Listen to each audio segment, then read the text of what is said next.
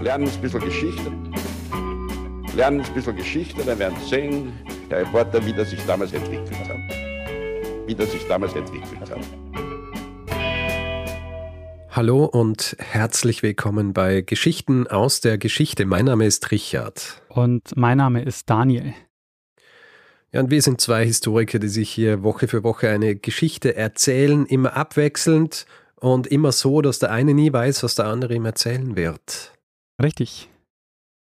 Ja, und Daniel, wir sind angekommen bei Folge 368. Mhm. 368. Was natürlich bedeutet, dass die vorherige Folge die 367 war. Und Daniel, weißt du, was Folge 367 war? was dort besprochen wurde? Mhm, das weiß ich noch. Da ging es um ein Schiff, das kaum aus dem Hafen gekommen ist und schon wieder untergegangen ist. Korrekt. Die Geschichte der Worsa. Und ja, die Geschichte habe ich erzählt, habe viel Feedback bekommen und werden wir aber alles in die Feedgag, in die nächste packen.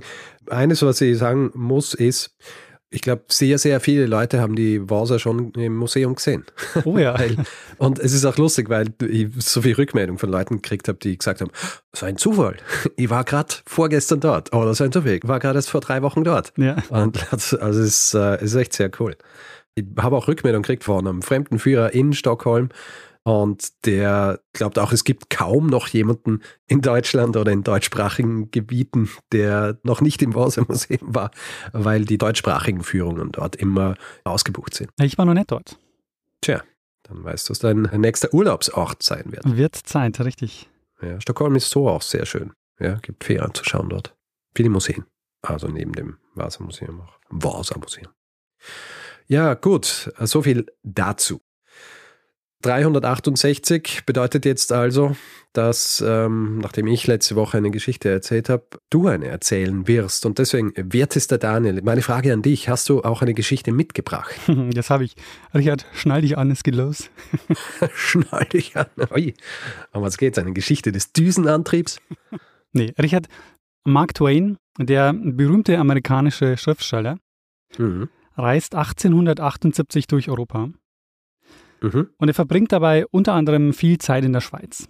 Okay. Und er schreibt darüber in einem satirischen Reisebericht und kommt zu dem Schluss, ich zitiere, ich habe die wesentlichen Elemente der Schweizer Landschaft gesehen. Den Mont Blanc und den Kropf. Und jetzt ab nach Hause. Im Original heißt es, Well, I'm satisfied. I have seen the principal features of Swiss scenery, Mont Blanc and the Goiter. Now for home. Wir machen heute mal wieder ein bisschen Medizingeschichte und beschäftigen uns mit dem wichtigsten Würzmittel in unseren Küchen. Was wir umgangssprachlich als Kropf bezeichnen, ist ja eine Vergrößerung der Schilddrüse. Mhm. Und der medizinische Fachausdruck dafür ist Struma. Und Richard, wir schauen uns heute an, warum das vor allem in der Schweiz ein großes Problem war, das weite Teile der Bevölkerung betroffen hat.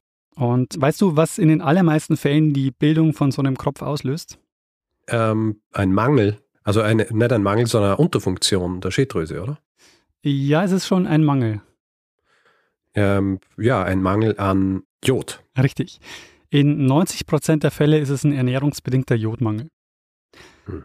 Und deshalb sprechen wir heute darüber, wie das Jod ins Salz kam und warum wir es drei Schweizer Landärzten zu verdanken haben, dass sich diese Art der Gesundheitsvorsorge in vielen Teilen der Welt verbreitet hat. Sehr gut. Die Jodsalzprophylaxe zählt nämlich zu den erfolgreichsten Gesundheitsmaßnahmen aller Zeiten. Und die Durchsetzung geht eben zurück auf drei Schweizer Landärzte. Und das Erstaunliche ist, die wenigsten haben wahrscheinlich jemals von ihnen gehört. Also die sind einigermaßen in Vergessenheit geraten. Richard, hast du denn jodiertes Salz in deiner Küche? Höchstwahrscheinlich. Ich glaube, du kriegst ja kaum, also bis auf so diese Spezialsalze, äh, Meersalz und so weiter. Aber das Standardsalz ist, glaube ich, immer jodiert, oder? In Österreich ja. In Österreich ist das äh, gesetzlich vorgeschrieben. Es ist nicht in allen Ländern so. In Deutschland zum Beispiel ist es nicht gesetzlich vorgeschrieben. Da gibt es auch neben dem jodierten Salz auch immer das nicht jodierte. Mhm. Aber richtig, genau. Also du hast vermutlich jodiertes Salz in deiner Küche. Und was weißt du über die Geschichte des Kropfes? ich weiß so gut wie nichts über die Geschichte des Kropfes. Sehr gut. Also die Ausmaße, die das angenommen hat, noch im 19. Jahrhundert oder bis ins 19. Jahrhundert, sind wirklich gravierend. Also das war mir ehrlich gesagt nicht klar. Also mhm. die Schwellung am Hals, also der Kropf, ist keine neue Erscheinung im 19. Jahrhundert. Also wir haben schon seit der Antike Berichte darüber. Und ebenso alt ist auch schon die Beobachtung, dass es offenbar besonders häufig bei Bewohnerinnen und Bewohnern der Alpen zur Kropfbildung kommt. Hast du schon mal vom Kropfband gehört? Nein. Das ist als Schmuckstück Teil der bayerischen und österreichischen Tracht. Also das ist so breit und eng anliegend am Hals und verdeckt dann eben den Kopf. Ah, also es ist so sehr Teil der, der Geschichte gewesen, dass es auch Teil eines traditionellen Gewands ist. Genau, es hat sogar Niederschlag in der Mode gefunden und war eben so weit verbreitet und eben durch alle Bevölkerungsschichten hindurch. David Hume zum Beispiel, der schottische Philosoph, der schreibt Mitte des 18. Jahrhunderts über die Steiermark. So ansprechend das Land in seiner Rauheit ist, so wild, entstellt und monströs sind die Bewohner in ihrer Erscheinung.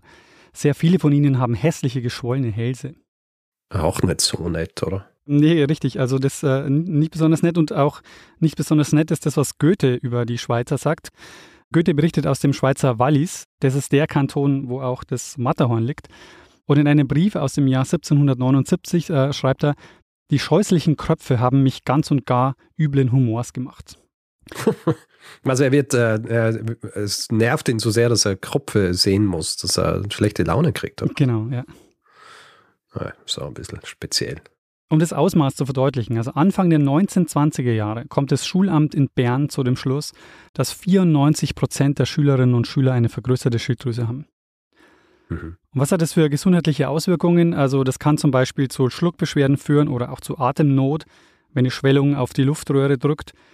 Wegen Luftnot werden Anfang der 1920er Jahre in manchen Gebieten in der Schweiz nämlich ein Viertel der Männer ausgemustert. Wegen Luftnot, weil ihr Kopf zu sehr auf die, ähm, auf, auf die, die Luftröhre drückt. Oder? Ganz genau, ja. Dazu kommt, dass dieses Fehlen der Schilddrüsenhormone dafür sorgt, dass man sich körperlich eben auch nicht fit fühlt. Gravierender sind aber die Folgen des Jodmangels vor der Geburt oder als Kleinkind. Kretinismus oder das angeborene Jodmangelsyndrom war in der Schweiz weit verbreitet. Und es führt zu massiven Entwicklungsstörungen, also darunter neurologischen Schäden, es führt zu verkürzten Extremitäten, zu Sprachstörungen und da gibt es noch viel, viel mehr Symptome. Also die Kröpfe und der Kretinismus waren schon lang bekannt, aber was war die Ursache dafür? Und woher kommt diese Schwellung und warum tritt sie regional so unterschiedlich auf? Also warum trifft sie vor allem die Alpenländer so hart? Weil also in der Schweiz war das wirklich eines der größten Gesundheitsprobleme, die sie hatten. Also was ist bei den Alpen anders als in anderen Gebieten? Die ersten Berichte darüber, dass sich Jod positiv auswirken würde auf die Schwellung der Schilddrüse, die gibt es schon seit den 1820er Jahren. Von der Jodsalzprophylaxe sind wir aber noch sehr weit entfernt. Vorher müssen wir auch noch ein bisschen über Salz sprechen. Jedenfalls hat sich das im 19. Jahrhundert noch nicht durchgesetzt, weil es auch noch keine Erklärung dafür gab, warum und wie das Jod hilft. Also es gab noch keine Idee von einer Mangelkrankheit. Mhm.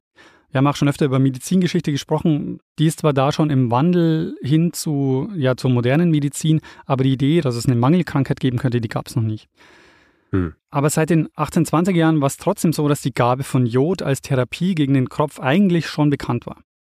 Das heißt, schon kurz nach Entdeckung von Jod als chemisches Element, also Jod wird nämlich 1811 zum ersten Mal durch Bernard Courtois gewonnen, der war Salpetersieder in Paris und hat eigentlich Schießpulver hergestellt und dabei ist er dann auf das Jod gestoßen. Und Jod galt seither so ein bisschen als Wundermittel. Also einerseits wurde es verschrien als giftiges Teufelszeug oder es wurde so gefeiert als Wundermittel gegen zahlreiche Leiden. Es gab ganz viele so Produkte in der Apotheke, die man damals kaufen konnte, die viel Jod enthalten haben. Wie wir heute mhm. wissen, aber haben viele viel zu viel Jod enthalten. Ja. Für uns zählt jedenfalls Jod zu den essentiellen Spurenelementen, die wir auf jeden Fall brauchen. Zwar in kleinen Mengen, aber Jod ist eines der Stoffe, die wir auf jeden Fall zu uns nehmen müssen und die der Körper nicht selber herstellen kann. Jetzt Anfang des 19. Jahrhunderts, also 1811, wird Jod entdeckt und schon 1820 macht der Genfer Arzt Jean-François Coandé den Vorschlag, Jod als Heilmittel gegen den Kropf zu verwenden. Und er verweist auf Versuche, die er erfolgreich durchgeführt hat. Mhm. Aber es war nicht nur bekannt, dass die Einnahme von Jod hilft, auch die Verbindung zum Salz wurde schon gemacht. 1825 schreibt der französische Chemiker Jean-Baptiste Boussangot, dass es in Gebieten, in denen es häufig zur Kropfbildung kommt, nur jodarmes Salz gibt. Darauf kommt er übrigens, weil er in Südamerika unterwegs ist und dort in den Anden beobachtet, dass es Gebiete gibt, wo die Kropfbildung stärker auftritt als in anderen. Und das diskutiert er dann mit einem deutschen Südamerika-Forschungsreisenden, über den wir schon öfter gesprochen haben. Ah, Humboldt. Richtig, Alexander von Humboldt.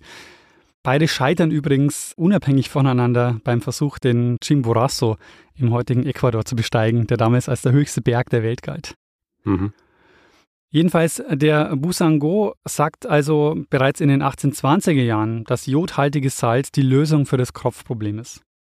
Aber der Durchbruch in Form der Jodsalzprophylaxe bleibt aus. Mitte des 19. Jahrhunderts kommt der nächste. Wieder ist es ein Franzose, diesmal mit Adolphe Jatin, ein Mediziner und Botaniker, der mit seinen Untersuchungen zeigen kann, dass Kropf und Kretinismus mit dem Vorkommen von Jod in einem Gebiet zu tun hat. Also er war der Erste, der wirklich den Nachweis gebracht hat, dass ein Kropf mit einem Jodmangel zusammenhängt. Mhm. Aber es ist wieder nicht der medizinische Durchbruch, weil er keine Jodtherapie entwickelt, sondern er sagt, dass es ganz viele Faktoren gibt, die dazukommen, also das Klima, Hygiene und auch das soziale Umfeld. Also der Jodmangel ist da nur eine Ursache unter ganz vielen. Und ein Schweizer Arzt entwickelt dann auf dieser Grundlage 1855 eine Therapie. Und diese Therapie besteht aus 38 Maßnahmen und eine davon ist eben Jod ins Salz zu geben. Mhm. Und in den folgenden Jahren gerät jetzt die Theorie vom Jodmangel in die Kritik und in die Vergessenheit. Und interessanterweise liegt es daran, dass sich die Medizin eigentlich wissenschaftlich immer besser aufstellt. Aber die Forscher, die sich jetzt mit der Schilddrüse beschäftigen, wollten sich abgrenzen von den alten und vorherigen Theorien und so verwerfen sie den Jodmangel als abwegig. Hm. Und das finde ich in der Geschichte sehr interessant, weil das ist eben keine reine Erfolgsgeschichte. Also sie wissen eigentlich schon die Lösung, aber sie verwerfen es jetzt erstmal und es dauert 100 Jahre, bis wieder soweit ist, dass sie auf dieser Lösung weiter aufbauen. Mhm. Also, Was machen sie in den 100 Jahren dazwischen? ja, pass auf, die 100 Jahre dazwischen kommt die Infektionsforschung. Noch 1909 stand im medizinischen Standardwerk über Schilddrüsenkrankheiten folgendes. Die Ursache einer Krankheit in der Abwesenheit bestimmter Stoffe zu suchen, ist völlig abwegig. Und weiter heißt, man kann sich nur darüber wundern, wie viel Zeit auf Dinge in der Kropffrage verwendet ist, deren Haltlosigkeit auf der Hand liegt. Und warum liegt es auf der Hand, dass es keine Mangelkrankheit sein kann? Weil Anfang des 20. Jahrhunderts in der Medizin alles eine Infektionskrankheit war. Wir haben schon über Robert Koch und Louis Pasteur gesprochen, die die Grundlagen für die Bakteriologie gelegt haben, Ende des 19. Jahrhunderts. Und die haben eben zahlreiche Krankheitserreger entdeckt, also den Erreger der Tuberkulose oder von Cholera. Und es war so augenöffnend und ein ganz neuer Erklärungsansatz für Krankheiten, dass sie das jetzt einfach auf alles übertragen haben. Und daher steht jetzt in diesem Lehrbuch auch als Fazit, es kann kaum einem Zweifel unterliegen, dass der Kropf und der ihm eng verwandte Kretinismus zu den Infektionskrankheiten zu rechnen ist. Und daher machen sich jetzt alle auf die Suche nach einem Erreger und in der Schweiz zum Beispiel werden sämtliche Gewässer untersucht, aber ohne Erfolg. Was aber auffällig ist, dass in den Gebieten, in denen die Krankheit aufgetreten ist, hat sie keinen Unterschied zwischen Ständen gemacht. Also da hat es alle Leute getroffen, ob sie vom Land kommen, ob sie aus der Stadt kommen sind, ob sie arm oder reich waren, es hat alle getroffen. Mhm. Aber so sehr sie sich jetzt jahrzehntelang auf die Suche nach Mikroben, Bakterien oder Viren gemacht haben, so sehr gerät halt jetzt eben die Idee vom Jodmangel völlig in den Hintergrund. Sie sagen die ganze Zeit nur, ja, es ist halt eine Frage der Zeit, bis wir endlich den Erreger finden. Und eigentlich hätten sie die Lösung für das Problem schon seit 100 Jahren auf der Hand gehabt. Also der Jodmangel war eben schon seit 100 Jahren bekannt.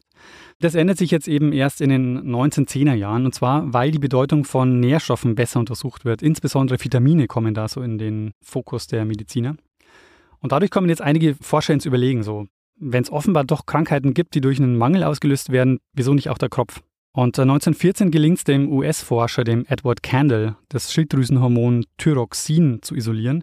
Und der stellt fest, dass es jodhaltig ist. Und damit war klar, es gibt einen Zusammenhang zwischen der Schilddrüse und dem Jod. Es ist nämlich so, dass die Schilddrüse zwei Hormone bildet und diese zwei Hormone, die sind so ziemlich in allen unseren körperlichen Prozessen äh, beteiligt, also vor allem Stoffwechsel und das Wachstum von Zellen. Und beide Hormone, die die Schilddrüse bildet, die enthalten Jod. Deshalb ist es eben lebensnotwendig für uns, dass wir dieses Jod zu uns nehmen. Warte mal, du hast vorhin aber eigentlich gesagt, dass der menschliche Körper Jod selber nicht produziert. Genau. Aber die Schilddrüse produziert Hormone, die jodhaltig sind. Habe ich das richtig verstanden? Genau. Okay. Deshalb müssen wir Jod zu uns nehmen, damit die Schilddrüse diese Hormone herstellen kann. Mhm. Warum gibt es aber jetzt gerade in der Schweiz so einen gravierenden Jodmangel? Hast du eine Idee, woran es liegen könnte, warum gerade die Alpenländer so stark betroffen sind? Naja, vielleicht weil dieses Salz, das da hauptsächlich konsumiert wird, äh, kaum Jod enthält. Ja, also das Salz, das in der Schweiz verkauft wurde oder konsumiert wurde, hat tatsächlich kein Jod enthalten. Aber das ist nicht der Grund warum die Alpenländer so stark betroffen sind und die Schweiz. Jod hat sich nämlich eigentlich überall auf der Welt verteilt. Allerdings ist es so, äh, die letzte Eiszeit in der Schweiz hat dazu geführt, dass das Jod aus dem Boden regelrecht rausgewaschen wurde. Es gab eine dicke Eisschicht und als das Eis geschmolzen ist, hat es das Jod mit ausgeschwemmt. Und die Eisgrenze ist auch ziemlich exakt die Jodgrenze. Also dort, wo es das Eis gab, ist heute kein Jod mehr im Boden. Die Gletscher sind schuld. Das, äh, ich bin beeindruckt. also so diese, wir sprechen ja gern so über Zusammenhänge hier in ja. der Geschichte.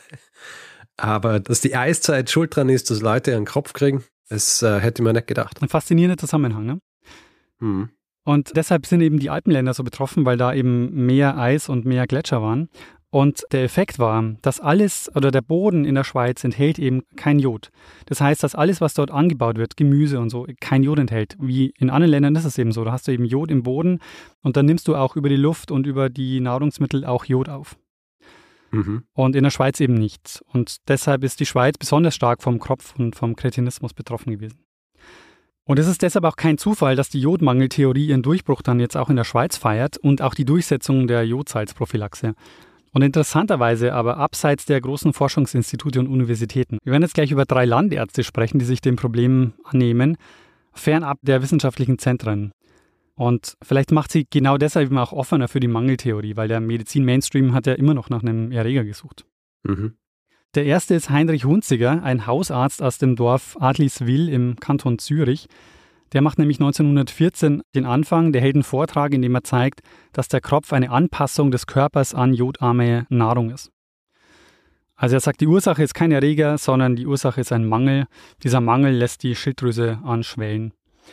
Und er sagt auch, dass das, was an Jodtherapien bislang angeboten wurde, viel zu viel ist. Dass es also nur eine Mikrodosierung braucht, die man ständig geben müsste und dass man damit das Kropf- und Kretinismusproblem in den Griff kriegen würde. Mhm. Aber eine Frage ist natürlich, wie bringt man das Jod unter die Leute? Also eine regelmäßige Einnahme von einem Jodmedikament war völlig unrealistisch, wäre es heute auch noch völlig unrealistisch. Das hätte sich nie durchgesetzt in der Breite. Aber das Salz hat sich angeboten, weil das konsumieren alle täglich und wir haben ein natürliches Verlangen danach. Also man muss die allermeisten Leute nicht dazu zwingen, ihr Essen zu salzen. Außerdem brauchen wir es auch. Also Salz ist lebensnotwendig für unsere Körperfunktionen. Also unser Flüssigkeitshaushalt funktioniert ohne Salz nicht. Also wir brauchen zwar nicht so viel Salz, wie die meisten von uns zu sich nehmen, aber das ist ein anderes Thema. Hm. Vom Kaiser bis zum Bettelmann keiner Salz entbehren kann. ist ein, ein altbekanntes Sprichwort. Ja, und es gibt ja auch das wichtige und äh, bekannte Märchen mit dem, der so sagt, ich liebe dich so sehr wie Salz und äh, da alle sind zuerst so, was, nur wie Salz und nicht wie Diamanten und sonst wie. Und dann kommen sie halt drauf, ja, Speisen ohne Salz schmeckt nach nichts. Interessant, das kenne ich gar nicht. Ja, muss ich mal nachschauen, wie es genau geht, aber mhm. es wird dann, glaube ich, verstoßen oder sonst wie und kommt dann halt zurück, als die quasi die Leute dann merken, ja, hat eh recht gehabt. das ist das Wichtigste. Und Jod, das ist eben der Vorteil, lässt sich gut reinmischen in das Salz. Und das war überall verfügbar, das Salz. Aber ich habe jetzt in meiner Geschichte bislang so getan, als wäre das eh normal, dass man einfach Salz nimmt, weil es an jeder Ecke verfügbar ist. Mhm. Aber das ist aber nicht so. Also das ist erst seit, sagen wir mal, 200 Jahren so. Salz war über viele Jahrhunderte wahrscheinlich das wichtigste Handelsgut überhaupt. Und diese Geschichte mit der Jodsalzprophylaxe wäre nicht möglich gewesen, wenn der Salzabbau im 19. Jahrhundert sich nicht grundlegend geändert hätte. Erst dadurch wurde Salz günstig und für alle zugänglich. Und daher würde ich an der Stelle jetzt einen kurzen Salzexkurs machen, bevor wir uns anschauen, wie sich das Jod im Salz durchsetzt. Sehr gut. Das Salz, das wir als Kochsalz verwenden, weißt du, wie sich das zusammensetzt? Ähm, wie meinst du zusammensetzt? Aus was? Aus welchen Stoffen? Welchen Elementen eigentlich, muss man genauer sagen? Naja, äh, Natriumchlorid. Genau. Und weißt du in welchem Verhältnis? Äh, nein. 40, 60. Okay. Und Salz wird schon seit der Antike gehandelt und war nicht nur wichtig, um Speisen damit zu würzen, sondern vor allem auch, um sie zu konservieren. Also in einer Welt ohne Kühlschränke war es schwer, Lebensmittel haltbar zu machen, aber gerade Fleisch und Fisch funktioniert super mit Salz, das kann man dann pökeln. Und Salz war daher ein sehr gutes Geschäft und wird ja auch als weißes Gold bezeichnet und prägt daher viele Gegenden in Deutschland und auch in Österreich. Ich meine Salzburg natürlich und deine Lieblingsregion in Österreich? Natürlich, das ist Ausseerland, beziehungsweise Salzkammergut. Genau, Salzkammergut. Und im Salzkammergut, da wurde schon 3000 Jahre vor der Zeitenwende Salz abgebaut in Hallstatt. Mhm. Und Hall ist einfach das germanische Wort für Salz. Und dort gibt es auch vermutlich das älteste Salzbergwerk der Welt. Also ab 1500 vor der Zeitenwende war das schon in Betrieb. Mhm. Du hast den neulich besucht, oder? Diesen Salzstock? Ja, ich war aber nicht in Hallstatt. Also das gehört ja alles zusammen mit der Betrieben von den, ich glaube, Salinen Österreich. Mhm. Und ich war aber nicht in dem in Hallstatt, sondern in dem in Altaussee. Ah, sehr gut. Aber das, äh, ja, das gehört alles zusammen. Also in Altaussee ist, glaube ich, auch so, so recht alt. Mhm. Und Salzstraßen waren die Handelswege, auf denen das Salz transportiert worden ist, mit die wichtigsten Handelswege, die es damals gab. Gibt es auch schon seit der Antike. Also die Via Salaria zum Beispiel war eine der wichtigsten römischen Straßen und die Kontrolle über die Straße hat Rom mehr oder weniger ein Salzmonopol eingebracht und war einer der Hauptgründe für den Reichtum der Stadt. Das Wort Lohn oder Gehalt im Englischen leitet sich ja auch nicht ohne Grund vom lateinischen Salz ab. Das äh, stimmt schon, aber es wird gern argumentiert, dass die römischen Soldaten in Salz bezahlt worden sind, was nicht richtig ist. Das ist ein Mythos, ganz genau. Das wäre mein nächster Satz gewesen. Ähm, das, das, das, Wort heißt äh, Salary, also Salz, steckt da quasi mit drin. Ja, ja. Und deshalb wird oft behauptet, dass die Legionen mit Salz bezahlt wurden. Das stimmt allerdings nicht. Also das ist ein Mythos, der hm. sich deswegen so hartnäckig hält, weil es quasi im Wort steckt. Salzstraßen gibt es dann ganz viele. Also eine der bekanntesten in Deutschland ist die sogenannte Alte Salzstraße. Die führt nämlich von der wichtigsten Salzstadt hier bei mir im Norden zur nächsten Hansestadt.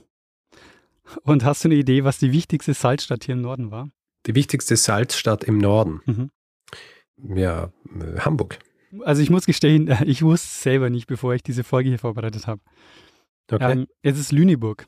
Lüneburg. Lüneburg ist im Mittelalter reich geworden durch Salzgewinnung. Also Lüneburg war der Salzlieferant für die Hanse und das Salz ist dann nach Lübeck transportiert worden. Das heißt, die alte Salzstraße führt von Lüneburg nach Lübeck.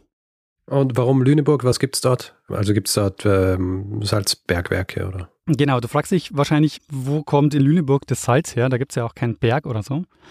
Mhm. Das liegt daran, Lüneburg liegt im Becken des Zechsteinmeers. Also das Zechsteinmeer äh, gibt es heute nicht mehr, aber die Ablagerungen davon. Bis vor 250 Millionen Jahren hat sich das erstreckt vom heutigen England bis ins Baltikum. Und die Steinsalzlager vom Zechsteinbecken machen Norddeutschland zum kochsalzreichsten Gebiet Europas. Schau an. Und da gibt es deshalb auch zahlreiche Ortsnamen, die darauf hinweisen. Also Halle zum Beispiel oder Salzuflen. Und Salzuflen? Bad Salzuflen kennst du wahrscheinlich aus einem anderen Zusammenhang, ne? Nein. Ich habe den Namen, glaube ich, noch nie gehört. Äh, Bad Salzuflen, da kommt das Plattenlabel fast weltweit her. Und Bands wie Die Sterne oder Blumfeld äh, gehen darauf zurück. Oh, tatsächlich. Und deshalb heißt es auch, dass die Hamburger Schule eigentlich aus Bad Salzuflen kommt. Cool. Wieder was gelernt. Wieder was gelernt in dieser Folge. das Wichtige. Ähm, und da kommen wir jetzt auch zum wahrscheinlich wichtigsten Verfahren in der Salzgewinnung, wie das auch in Lüneburg der Fall war, wo es keinen Salzbergbau gab. Lüneburg war nämlich eine von vielen Salinenstädten. Also in der Saline wird Sohle, also eine Salzlösung, erhitzt, das Wasser verdampft und übrig bleibt dann das Salz. Mhm. Es gibt auch Meerwassersalinen, aber bei Meerwasser werden oft so Salzgärten angelegt. Mhm. Also das Wasser wird dann so in ein flaches Becken geleitet und man wartet dann einfach, bis das Wasser verdunstet. In Altaussee, wo ich war, das ist ja einer der wenigen Orte, wo beides gemacht wird. Ah. Also da schlagen sie das Salz aus dem Berg und sie machen es mit der Sohle. Da, da werden wir jetzt auch noch gleich dazu kommen. Das ist nämlich auch sehr interessant, wie diese Sohle dann entsteht. Diese Salzgewinnung durch die Sohle oder durch das Verdampfen des Wassers, äh, das macht heute den größten Teil der Salzproduktion in Europa aus. Also dieses Eindampfen der Sohle.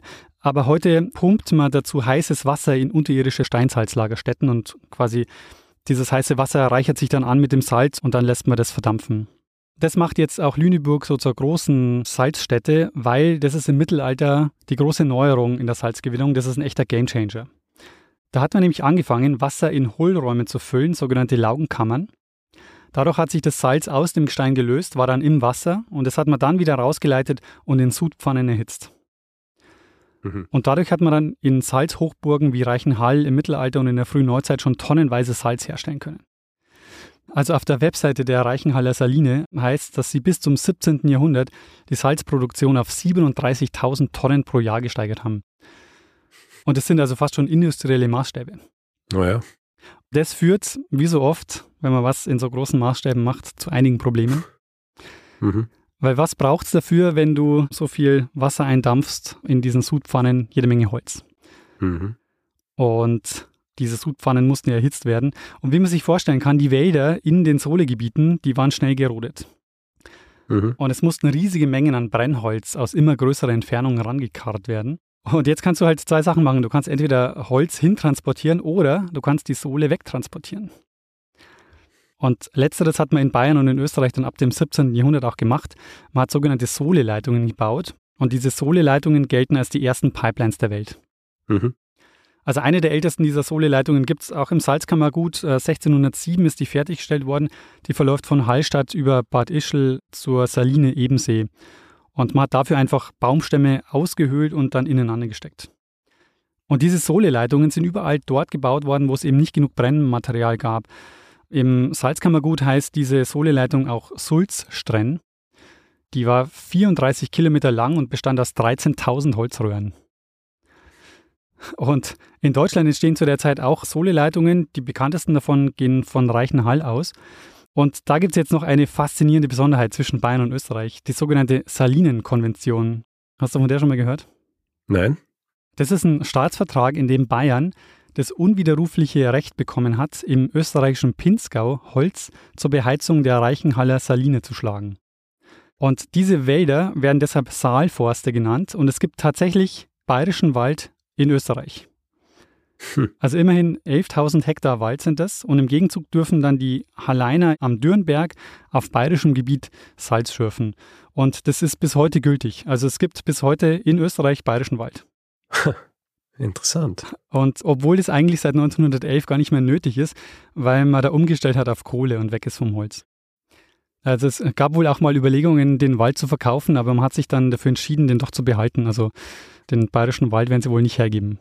Hm. Was die Salzproduktion und den Salzhandel halt auch noch besonders gemacht hat, war, dass es über eine lange Zeit die Haupteinnahmequelle von Fürsten und Herrschern war.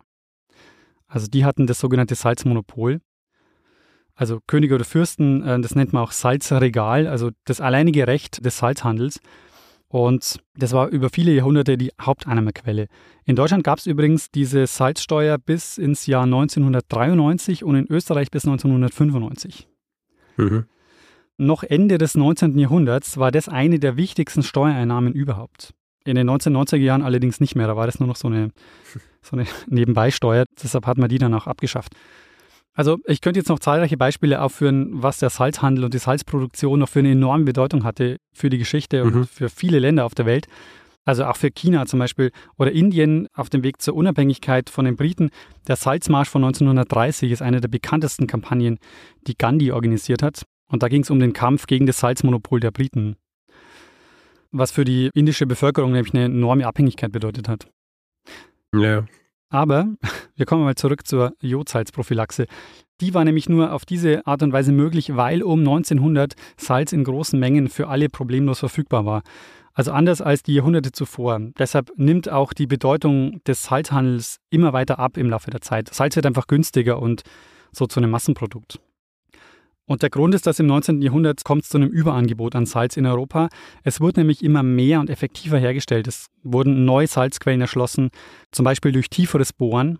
Das spielt gerade für die norddeutschen Salzvorkommen eine große Rolle, dass man einfach einfacher, leichter, tiefer runterkommt.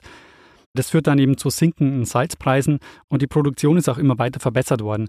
Also zum Beispiel, indem man den Salzgehalt der Sohle erhöht hat, bevor man angefangen hat, das einzudampfen. Das ging über sogenannte Gradierwerke. Da hast du vielleicht auch eins gesehen, jetzt während deines Aufenthalts bei dem Salzwerk. Wie schaut das aus? da kann ich es sagen. das ist ein großes Holzgerüst und in diesem Holzgerüst sind ganz viele Reisigbündel. Ah, okay. Und da hat man dann von oben das Wasser draufgetan und hat es so runtertropfen lassen. Und während es dann eben runtergetropft ist, ist das Wasser schon ein bisschen verdunstet und am Ende war dann eben das Wasser, das unten gelandet ist, hatte dann einen höheren Salzgehalt. Das war dann effektiver, wenn man das dann erhitzt hat. Und man musste eben weniger Wasser verdampfen. Okay, habe ich nicht gesehen. Aber vor allem wurde halt auch alles immer größer und aufwendiger. Also es gibt dann riesige Siedepfannen. In Halle zum Beispiel gab es dann eine Siedepfanne mit 60 Quadratmetern. Und da hat, da hat sich dann, mit dieser Pfanne haben sich dann 2,5 Tonnen Salz pro Siedevorgang herstellen lassen. Ja, ja, das ist nicht wenig. Und das führt eben dazu, Salz wird jetzt einfach zu einem Massenprodukt. Und das macht jetzt überhaupt erst diese Jodsalzprophylaxe möglich, dass es einfach einfach und klar ist zu sagen, okay, wir können Salz nehmen und verteilen einfach mal Salz jetzt in der Bevölkerung. Und wir waren jetzt stehen geblieben bei dem Landarzt Hunziger, der eben gesagt hat, 1914, es liegt am Jod, wir müssen, wir müssen einfach Jod unter die Leute bringen. Und der Nächste, der die Idee aufgreift und der entscheidend jetzt bei der Verbreitung hilft, ist der Waliser Allgemeinarzt Otto Bayard. Der ist in Zermatt tätig und Zermatt ist, wie du vielleicht noch weißt, der Ort, an dem die meisten Matterhornaufstiege beginnen. Darum geht es in meiner Folge über die Erstbesteigung des Matterhorns 360. Habe ich mir natürlich gemerkt. Ja.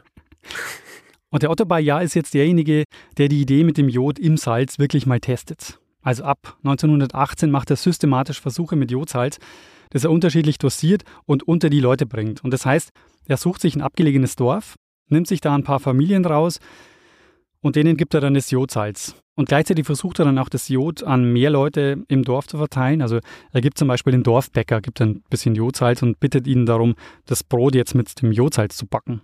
Und nach ein paar Monaten kommt er dann zurück. Also er hat vorher natürlich alle Hälse vermessen und Fotos gemacht und so. Er kommt nach ein paar Monaten zurück, macht wieder seine Messungen und stellt fest, es hat funktioniert. Die Schilddrüsen in den Familien sind deutlich kleiner geworden.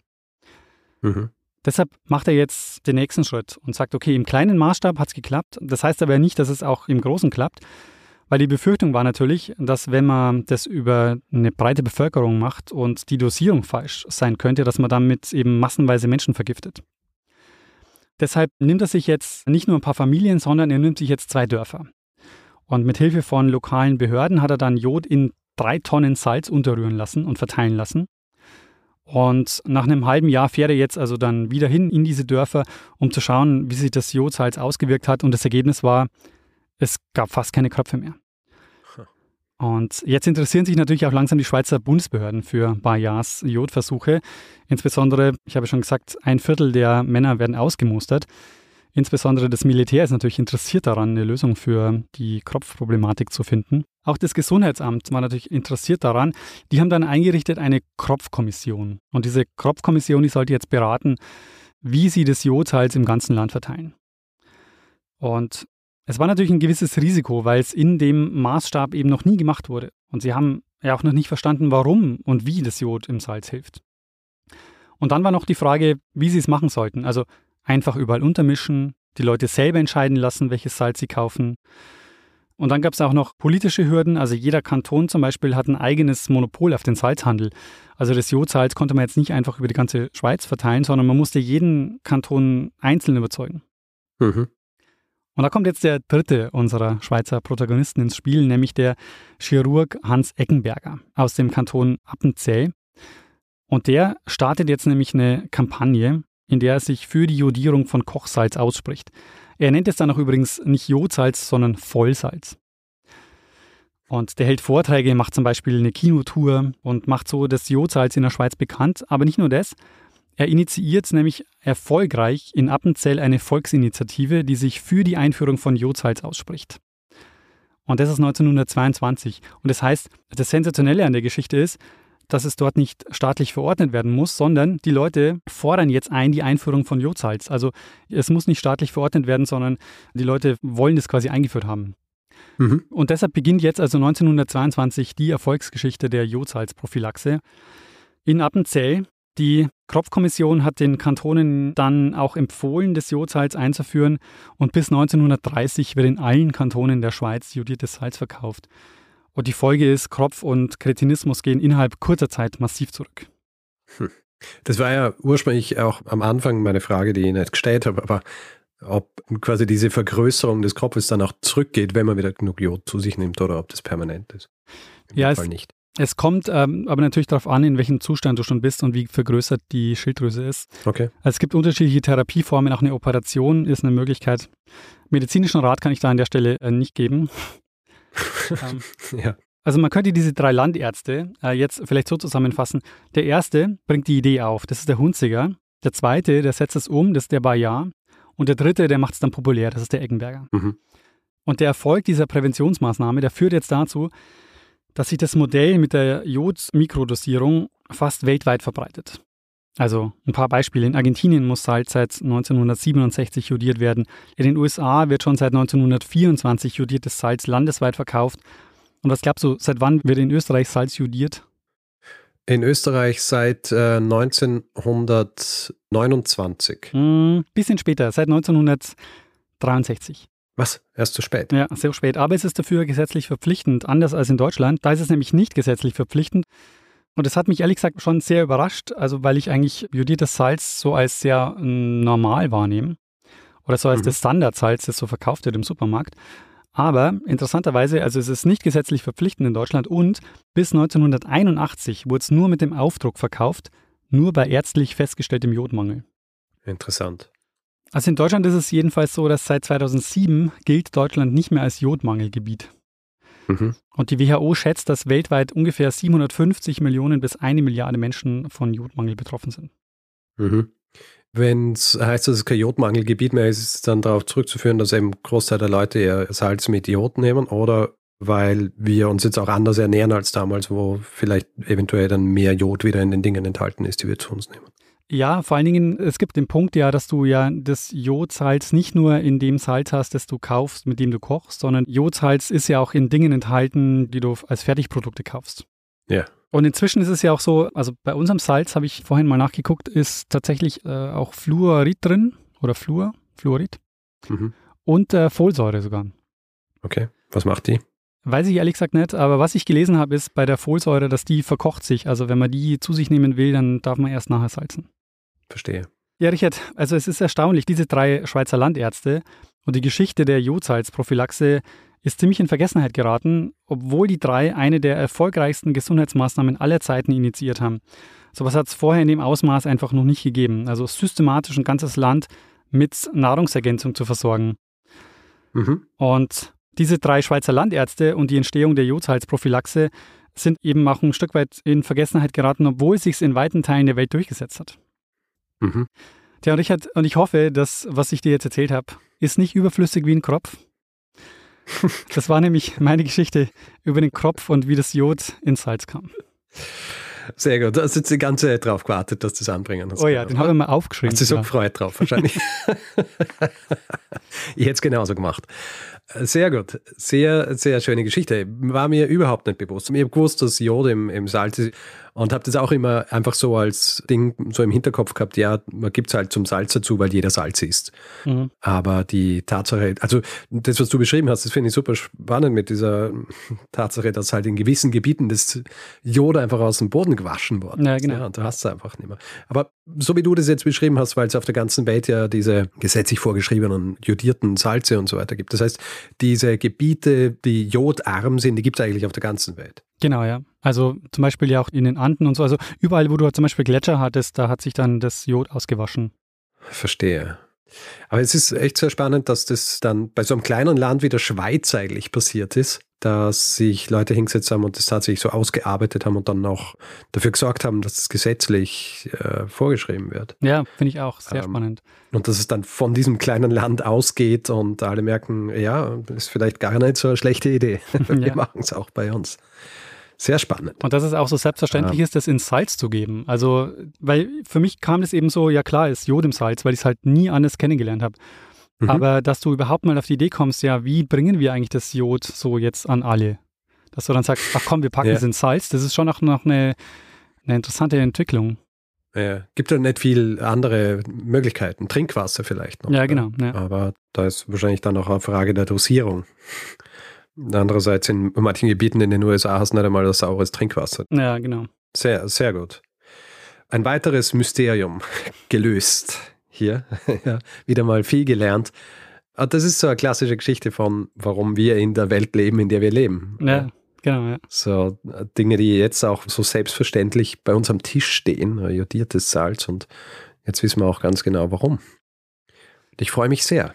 Sehr gut. War das ein Hinweis, Daniel? Ich habe drei Hinweise zu der Geschichte bekommen um den Kropf in der Schweiz, nämlich von Beat, Simon und Beatrice. Die haben mich nämlich hingewiesen auf einen Artikel im Magazin des Tagesanzeigers. Mhm. Dort hat Jonah Goodman darüber geschrieben, den Beitrag Wie drei Landärzte die Schweizer vom Kropf erlösten. heißt der Beitrag. Die ganze Vorgeschichte zum Jodsalz habe ich von einem Schweizer Medizinhistoriker, der heißt Pascal Germann. Und der hat in der Schweizer Zeitschrift für Ernährungsmedizin den Artikel geschrieben, wie kam das Jod ins Salz? Und sehr gut. Da habe ich diese Geschichte her. Und es gibt noch einen weiteren Hinweisgeber, nämlich den Stefan, der hat mich auf die Sache mit den Sole-Leitungen hingewiesen. Ah, das ist schön verknüpft hier. ja. Mehrere Hinweise in eine Geschichte gepackt und die Literaturhinweise hast du hiermit auch schon von dir gegeben. Genau. Ich wollte schon lange mal eine Geschichte über Salz machen, weil Salz ist einfach derart wichtig. Also das, glaube ich, kann man sich kaum vorstellen. Das war wirklich eine der wichtigsten Handelsgüter überhaupt über viele Jahrhunderte. Yeah. Ist völlig unverständlich heute, aber war damals eine Haupteinnahmequelle für, für die Fürsten und einfach wirklich wahnsinnig wichtig. Ja, ähm, ist auch irgendwie klar, weil, wie gesagt, wir brauchen das Salz und es schmeckt halt auch einfach alles besser, wenn, wenn das Salz dabei ist. ja. Sehr gut. Eine sehr schöne Folge. Vielen Dank, Daniel. Ich äh, verstehe jetzt die Welt äh, wieder ein bisschen besser. Sehr schön. Hast du dieser Geschichte noch etwas hinzuzufügen? Nee, soweit würde ich sagen, äh, habe ich genug erzählt und wir können übergehen zum nächsten Aspekt dieser Folge. Zum nächsten Aspekt. Der nächste Aspekt dieser Folge ist der Feedback-Hinweis-Block. Wer Feedback geben will zu dieser Folge oder auch anderen, kann es per E-Mail machen. Feedback at geschichte.fm kann direkt auf unserer Website immer unter den jeweiligen Folgen auch kommentieren. Das ist also geschichte.fm. Kann uns anschreiben auf den diversesten Plattformen, Twitter, Instagram, Facebook, wo wir Geschichte FM heißen. Wer uns auf Mastodon, dem dezentralen Social Network, folgen will, kann das machen. Einfach geschichte.social im Browser eingeben. Und wer uns bewerten will, Sterne vergeben und solche Dinge. Das kann man zum Beispiel auf Spotify selbst machen, da kann man Sterne vergeben und Reviews schreiben kann man auf Apple Podcasts oder auch auf panoptikum.io oder grundsätzlich überall, wo man Podcasts bewerten kann. T-Shirts, Merch, Tassen und so bekommt ihr unter geschichte.shop. Außerdem gibt es zwei Möglichkeiten, diesen Podcast werbefrei zu hören. Zum einen via Apple Podcasts, da gibt es den Kanal Geschichte Plus und via Steady. Da könnt ihr euch den Feed für 4 Euro im Monat kaufen. Alle Infos dazu gibt es unter geschichte.fm slash steady. Wir bedanken uns in dieser Woche bei Wolfgang, Henning, Lars, Dirk, Sebastian, Martin, Annika, Nicola, Steve, Florian, Christopher, Daniel, Sarah, Markus, Janosch, Carsten, Friedegard, Felix, Mitra, Fabian und Kim. Vielen, vielen Dank für eure Unterstützung. Ja, vielen herzlichen Dank. Tja, dann würde ich sagen, Richard. Ja, Daniel, machen wir das, was wir immer am Ende einer Folge machen und äh, geben einer Person das letzte Wort, die sie immer hat. Bruno Kreisky. Lernen ein bisschen Geschichte lernen ein bisschen Geschichte, dann werden Sie sehen, der Reporter, wie das sich damals entwickelt hat. Wie das sich damals entwickelt hat. I've been looking for freedom. Looking so long. I've been looking for it long. I've been looking for freedom. Search for sign. Weiter weiß das nicht, oder was? Doch, but the search still goes on, heißt aber ich äh, habe mir gerade überlegt, wie schnell, wie, wie singt er das, dass sich das ausgeht von der. Naja, egal. Nein, so. ich kann natürlich nicht alle äh, Lyrics aller David Hasselhoff Songs auswendig. Entschuldige. Ein Song reicht schon. Ja, zum Beispiel Limbo cool, Limbo fine, everybody gets a chance. Ich weiß nicht einmal, ob es Limbo fine heißt. Sehr gut.